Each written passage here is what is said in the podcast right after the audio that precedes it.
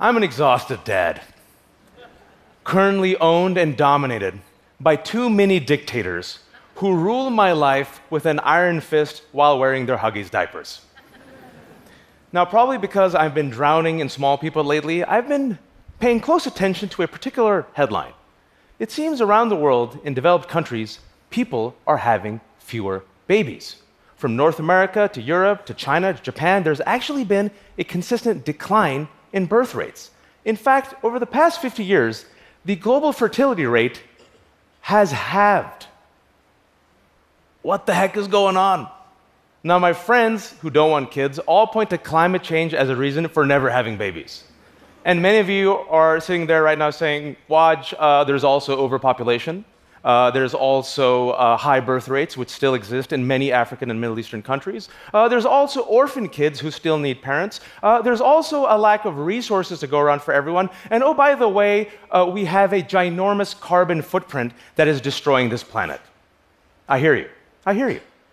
And yet, despite all this chaos, I still think we should have babies.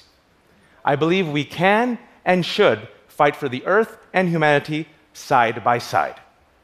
Now, if I could take it personal for a second, I get it. I get why some of you might be skeptical about having babies. All right? Here's a photo of my wife and me before we had kids young, happy, fresh. Here's a photo of me after having kids a broken, defeated husk of a man. Here's a photo of the car I thought I'd be driving as an adult a Porsche. Here's what I actually drive a Honda Odyssey minivan. For the minivan. Where there was once hope, now there is convenient space and good mileage. Good mileage. Now, I just want to stress that I'm completely aware of the very dire threats of global warming and climate change. I just want to acknowledge that choosing to have babies is a deeply, profoundly personal choice, and that many who want to are unable. But just for today, let's examine the flip side of the coin at how not having enough new people is going to be a major problem moving forward. According to the World Health Organization, we need to average about 2.1 children per woman today just so we have enough people to replace the previous generation. A lot of you thought overpopulation was going to be a problem in 100 years. Yeah, it might be underpopulation. So, a question What happens if that number dips below 2.1? There's going to be a domino effect. As all of us get older and live longer, there's going to be a shrinking younger population, which is going to lead to rising labor shortages in the world's biggest economies. I'm talking about the United States, China, Japan, Germany. Fewer younger working people means less tax revenue. Less tax revenue means less money and resources to go to safety net programs that all of us are going to depend upon. I'm talking about pensions and healthcare. It seems every generation is indeed connected. But how the heck did we get here in the first place? Well, in some cases, it was intentional. Let's take the DeLorean to simpler times. Let's stop in China, somewhere between the death of disco and Empire Strikes Back, 1980. In 1980, China decided to implement the one child policy, largely limiting most parents to having just one kid to combat overpopulation. Check out some good old fashioned Chinese propaganda. Lovely. Now, fast forward to 2019. Even after ending its one child policy in 2015, China's birth rates have largely declined. In fact, the falling population in China is remo- removing one of its biggest drivers of growth people. If trends continue, China's population is actually going to peak in 2029 before entering, quote, unstoppable decline. China's government is so freaked out right now that it's actually doing new propaganda. It's begging couples to have children for the country. Let's take the DeLorean and hop over to Japan, home of my beloved Honda Odyssey minivan. Japan is now producing more adult diapers than infant ones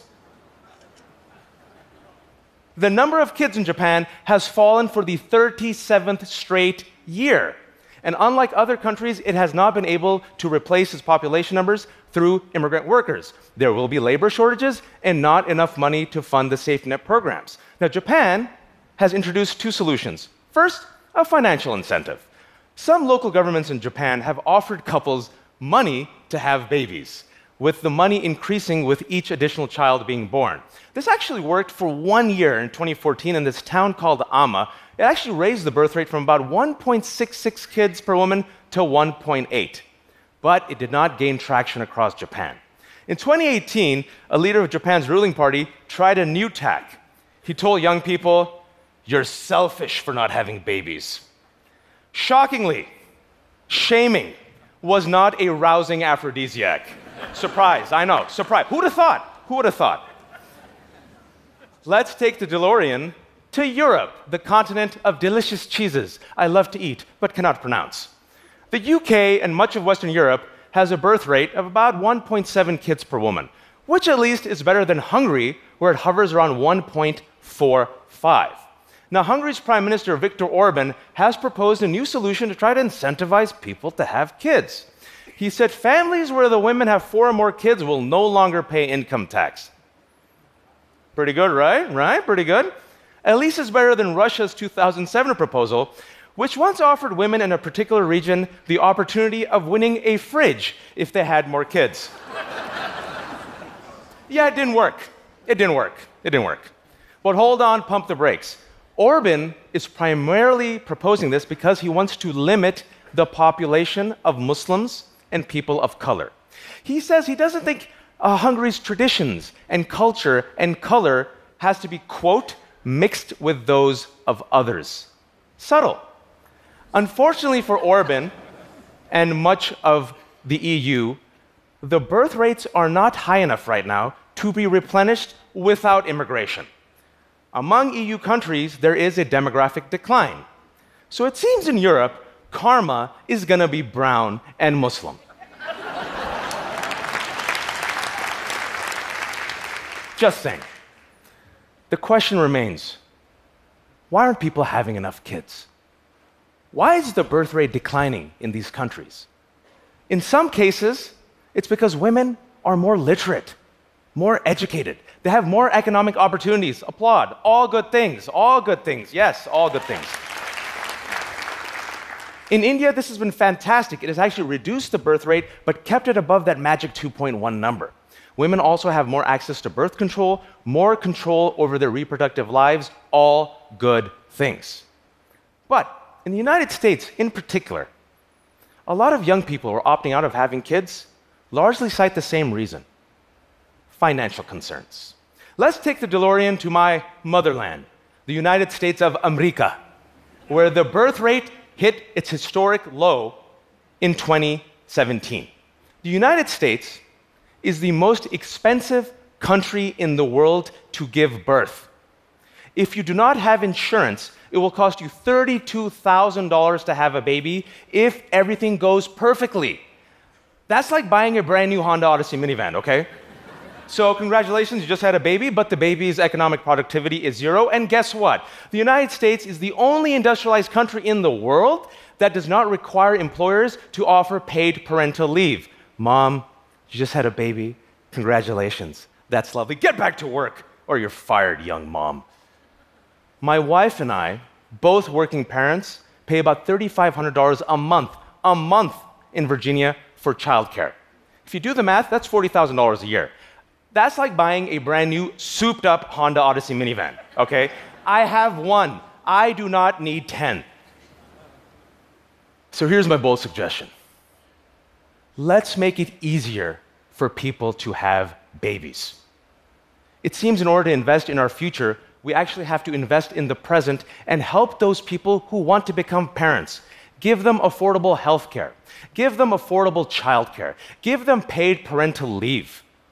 Among the EU states in 2017, France reported the highest birth rates. Why? Largely due to its pronatal policies that actually kept women in the workforce. I'm talking about subsidized daycare and paid maternal leave. China and Japan, thank God, are finally wisening up and proposing such policies. This is great. That being said, I know some of you have listened to me, and you still think the best investment we can make in the future is not having babies. I respect that. I get where you're coming from. And I know many of you in this audience want to have babies, but you are terrified about the future. And as a parent, I feel you. I'm scared about the future. I wrote that last line a month ago, but it really hit home three days ago for me while I was at TED. Three days ago, my wife calls me, crying. I pick it up in my hotel room. And she said, I'm calling from the hospital. We had to take my baby daughter, Nusayba, who's named after a warrior princess, to the hospital because she found a bump on the stomach. We got back the results, and there were bumps all around her liver. Today, this morning, we found out that she has stage four liver cancer.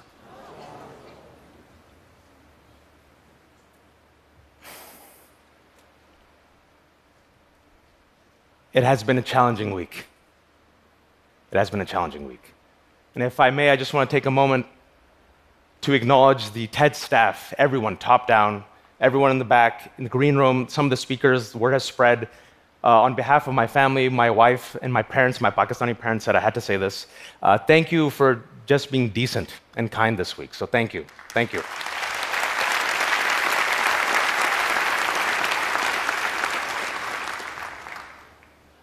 These are my beloveds, my Ibrahim and Nusayba, my babies.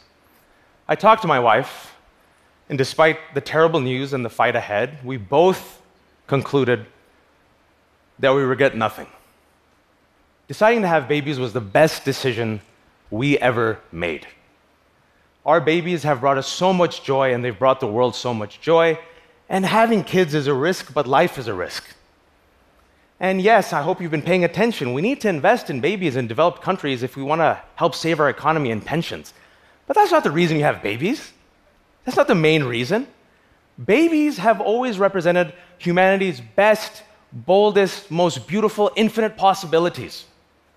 And if we in developed countries as a whole opt out and don't invest in present and future generations, then what the hell's the point? What's the point of being on this absurd journey together. And so, for those who can and who choose to, for those who can and who choose to have kids, may you pass on this beautiful thing called life with kindness, generosity, decency, and love. Thank you.